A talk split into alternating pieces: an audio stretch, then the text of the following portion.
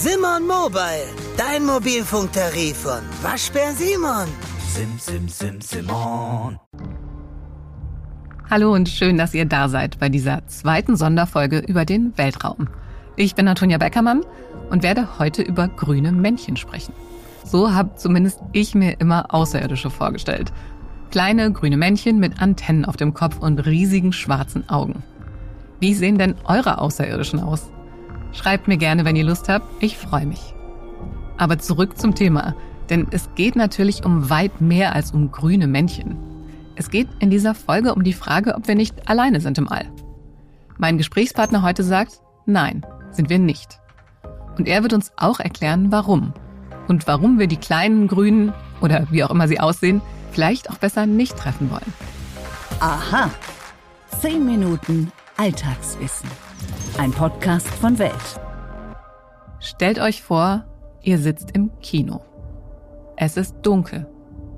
Der Film beginnt. Ihr seht auf der Leinwand Berlin. Blauer Himmel über der Stadt. Und dann kommen sie. Ein riesiges, schwarzes Raumschiff. Und allen ist klar, jetzt sind sie da, die Außerirdischen. Und sie wollen Okay, das war jetzt zugegeben sehr pathetisch, aber mal ehrlich.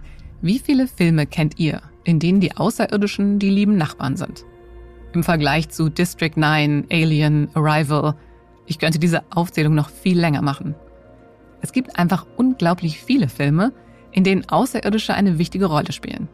Und häufig sind sie die Bösen, diejenigen, deretwegen die Zuschauer im Kino anfangen, ihr Popcorn noch schneller zu essen. Das ist Film und Fiktion. Aber wie blickt die Wissenschaft auf das Thema? Was wissen wir wirklich über außerirdisches Leben? Darum geht es jetzt. Und dafür habe ich Harald Zaun eingeladen. Er ist Wissenschaftsautor, Wissenschaftshistoriker und Herausgeber. Zusammen mit dem Astrophysiker Harald Lesch hat er ein Buch mit dem Titel geschrieben Die unheimliche Stille. Warum schweigen außerirdische Intelligenzen und Superzivilisationen? Hallo, Herr Zaun. Ja, guten Tag. Herr Zaun, warum hören und sehen wir denn nichts von Außerirdischen?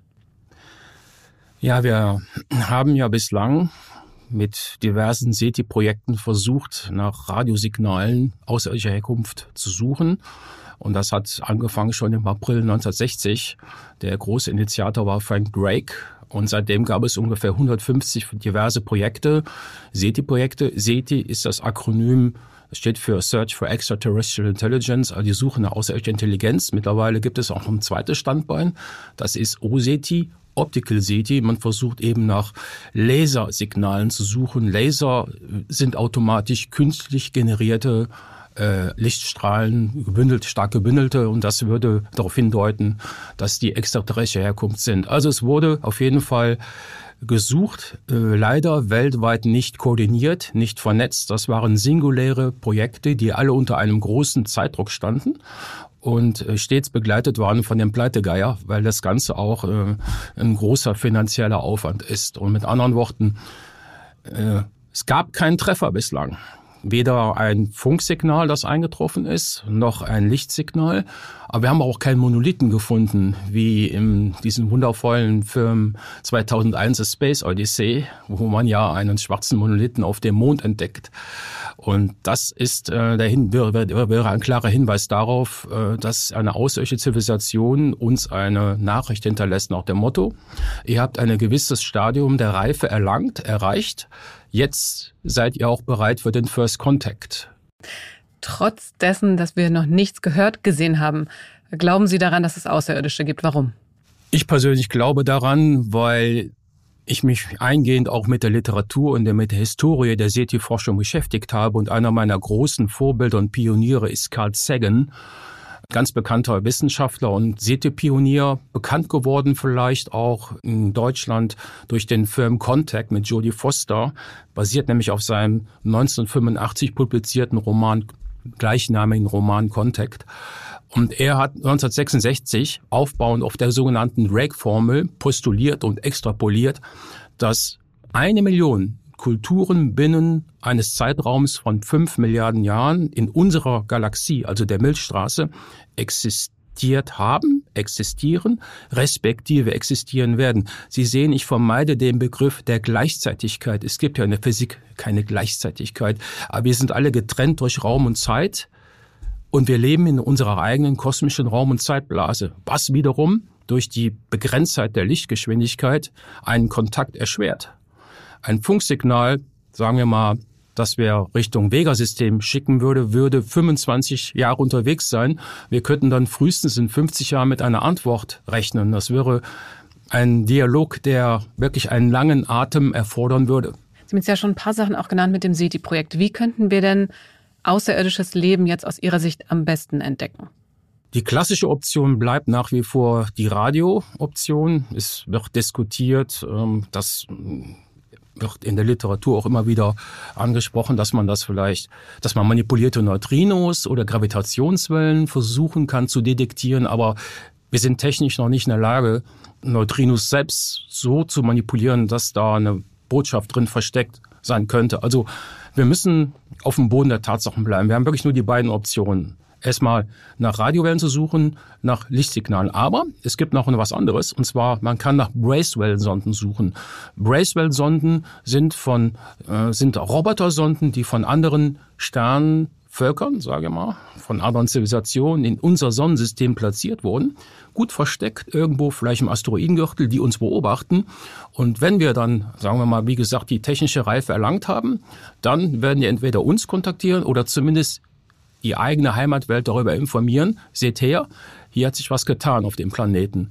Und es wurde tatsächlich nach solchen Bracewell-Sonden gesucht, aber auch nach sogenannten Dyson-Sphären. Aber mm, das wird jetzt sehr fachspezifisch. Aber man hat auch versucht, nach Techno-Signaturen also die zu finden. Also und es gibt natürlich noch Biosignaturen. Das ist die, das ist eine Option, die wir haben. Damit können wir aber kein intelligentes Leben nachweisen, sondern nur einen indirekten Nachweis für die Existenz biologischer Aktivität finden. Ein starker Hinweis für biologische Aktivität heißt aber nicht für Intelligenz. Und wenn Sie nach intelligenten Lebensformen suchen, äh, sind die Möglichkeiten stark eingeschränkt. Was ich noch sagen wollte, man hat aber auch versucht, nach Tritiumspuren zu suchen. Die entstehen bei Fusionsprozessen von außerirdischen Raumschiffen und hat man natürlich auch keinen Erfolg gehabt. Die Wissenschaftler waren um Kreativität nie verlegen, haben aber trotz all dieser interessanten, intelligenten Eingebungen haben nichts gefunden. Also wir haben auch keine außerirdische Leiche, die wir von Labor zu Labor reichen könnten. Kein Artefakt, keine Außertechnologie. Also mit anderen Worten, noch haben wir nichts vorliegen. Aber ich gehe davon aus, dass außerirdische Kulturen im Universum existieren, die auf verschiedenen Entwicklungsniveaus sind. Und ich meine außerirdische, intelligente Kulturen oder Technologien. Sie haben ja schon gesagt, die Entfernungen im Weltraum sind unfassbar groß. Ja.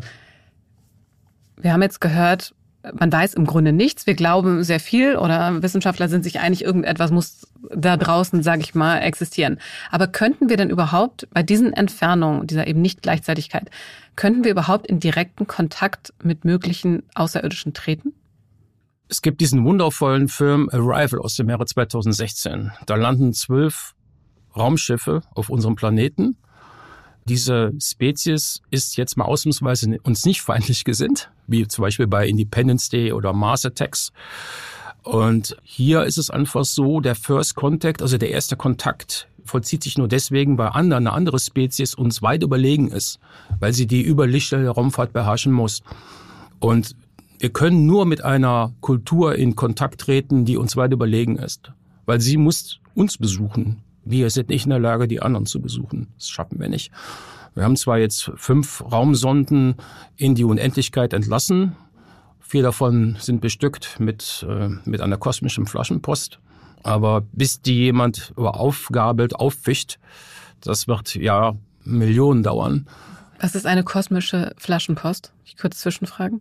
Naja, die Pioniersonden zum Beispiel, die haben zwei Plaketten und auf diesen Plaketten sind gewisse Botschaften eingraviert. Die bekannteste, vielleicht haben Sie das Bild auch vor Augen, ist ein, ein Mann und eine Frau, die nebeneinander stehen und äh, der Mann hält die Hand hoch zum Gruß des Friedens Und das sind einfach so, ja, wie soll ich sagen, ähm, sehr optimistisch äh, kreierte Botschaften. Und eigentlich war es auch irgendwo dem Zeitgeist geschuldet seiner Zeit. Es gab auch eine heftige Diskussion auch über das Menschenpaar, über das Aussehen, über die äh, ähm, ethnische Herkunft und so weiter.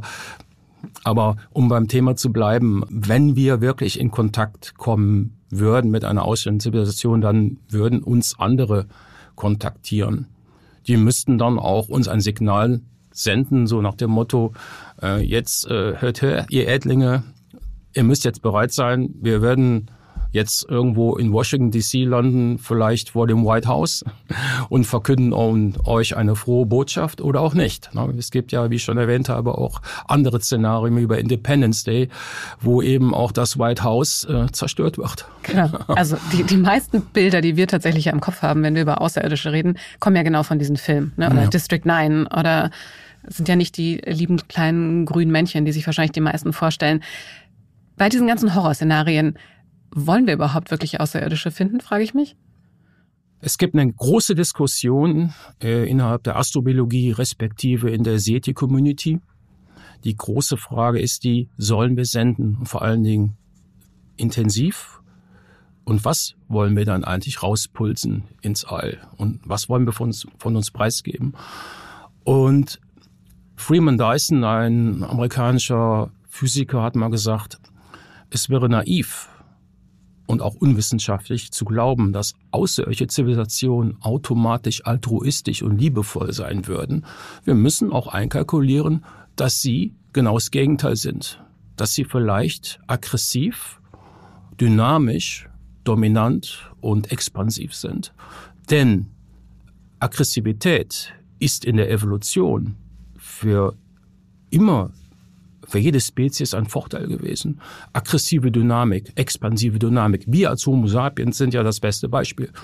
Wir sind mit Sicherheit, und ich meine das jetzt auch nicht in keinster Form politisch gefärbt, aber wir sind die aggressivste Spezies auf diesem Planeten, die erfolgreichste. Wir haben alle Nischen besetzt. Und es sieht ja wohl so aus, als würden wir weiter fortfahren und andere Nischen verdrängen. Es gibt eine große Diskussion ja, und auch ich will jetzt die Stichworte gar nicht äh, in die Diskussion werfen. Aber ich denke, dass wir damit rechnen müssen, dass es auch äh, nicht nur friedvolle Zivilisationen gibt und deswegen werden auch viele bewusst schweigen, weil sie nämlich Angst haben, zu viel von ihrer Heimatwelt preiszugeben, schlimmstenfalls sogar die Position des eigenen Planeten. Man möchte nämlich keine außerirdischen Geister heraufbeschwören. Wenn Sie sich jetzt so Ihre wahrscheinlichste Version eines Außerirdischen vorstellen, wie sähe der aus? Wir haben einen gemeinsamen Ursprung. Vor 13,82 Milliarden Jahren hat sich wahrscheinlich der Urknall ereignet. Übrigens kein Ereignis. Ein Ereignis kann nur im bereits bestehenden Raum stattfinden. Den gab es damals noch nicht. Der wurde ja mit dem Urknall kreiert, Raum und Zeit. Aber wir haben einen gemeinsamen Ursprung dahergehend, dass wir hm, aus Wasserstoff bestehen, der 380.000 Jahre nach dem Urknall entstanden ist. Und später dann wurden ja in den Sternen die schweren Elemente im Rahmen der sogenannten stellaren Nukleosynthese äh, generiert, aus denen wir bestehen, aber außerirdische auch. Also wir haben einen gemeinsamen Ursprung und ähm, ich glaube, das eint uns. Also, aber wir haben alle eine eigene Evolution durchlaufen. Andere sind früher erschienen auf der Bildfläche, mittlerweile schon längst wieder ausgestorben. Andere werden noch kommen. Und die wahrscheinlichste Option ist, dass wir aneinander vorbeileben, aneinander vorbei existieren. Weil wir eben, wie gesagt, getrennt durch Raum und Zeit zu große Distanzen und zeitliche Brücken überwinden müssten. Also wir müssten uns ja in der, in der Vierdimensionalität an einem Punkt treffen, auch zeitlich. Und das wird verdammt schwer. Und hier bin ich in der Beziehung pessimistisch, was den First Contact angeht, aber wahrscheinlich wird es eher so sein, dass wir irgendwann mal ein Relikt von einer längst vergangenen Kultur aufspüren, detektieren, ob es jetzt eine Nachricht ist oder von mir ist auch ein Artefakt. Aber wir werden wahrscheinlich Probleme bekommen, mit einer Kultur in einen Dialog zu treten, die mit uns zeitgleich lebt. Um zu verstehen, was heute passiert, müssen wir wissen, was bisher geschah. Genau dafür gibt es unseren neuen Geschichtspodcast. Von politischen Intrigen im antiken Rom über die fanatischen Sektenführer in der frühen Neuzeit bis hin zu den großen Eroberern des mongolischen Reichs und ihren Management-Skills. Ich bin Joachim Telgenbischer. Ich bin Nils Minkmar. Und wir finden heraus, was bisher geschah, um zu verstehen, was heute passiert. Höre, was bisher geschah, überall, wo es Podcasts gibt. Stimmt das wirklich? Mythos oder Wahrheit? Jetzt habe ich geschaut, der Mythos äh, beim Thema Außerirdische, der einfach immer wieder vorkommt, ist folgender und ich würde Sie fragen, wahr oder Mythos? Stimmt es, dass auf dem militärischen Sperrgebiet Area 51 in Nevada außerirdische Lebensformen oder Artefakte untersucht werden? Mythos. Ich bin in der Beziehung der konservative Mainstream-Skeptiker. Ich bin offen für eine Diskussion. Es gibt den sogenannten Carl Sagan Standard. Ich habe den Namen eben nicht umsonst ins Spiel gebracht. Carl Sagan, den amerikanischen City-Pionier. Er hat gesagt, extraordinary claims require extraordinary evidence. Also wenn Sie eine starke Behauptung ins Feld führen, müssen Sie einen Beweis auf den Tisch legen. Und Spekulationen reichen mir nicht. Wenn Sie so eine starke Hypothese haben, Sie sagen, wir haben eine außerirdische Leiche, dann sage ich, okay, dann zeigt sie mir doch oder zeigt sie zumindest mal Wissenschaftlern, die das unabhängig untersuchen können. Verschiedene Teams, die das auch verifizieren oder falsifizieren. Deswegen sage ich ganz klar Mythos. Herr Zaun, vielen Dank. Gerne. Zehn Minuten im Weltraum mit Außerirdischen sind vorbei. Wenn ihr noch mehr über grüne Männchen und den Weltraum hören wollt, dann abonniert den Podcast auf einer der Podcast-Plattformen. Dann verpasst ihr auch keine der Sonderfolgen zur Raumfahrt. Und natürlich auch sonst kein anderes unserer spannenden Themen. Unser kleines Team macht ihr außerdem glücklich, wenn ihr uns bewertet, Sternchen verteilt und gerne auch weiterempfehlt. Mein Name ist Antonia Beckermann. Ich wünsche euch einen wunderschönen Tag ohne fiese Außerirdische, aber mit lustigen Bildern von grünen Männchen im Kopf.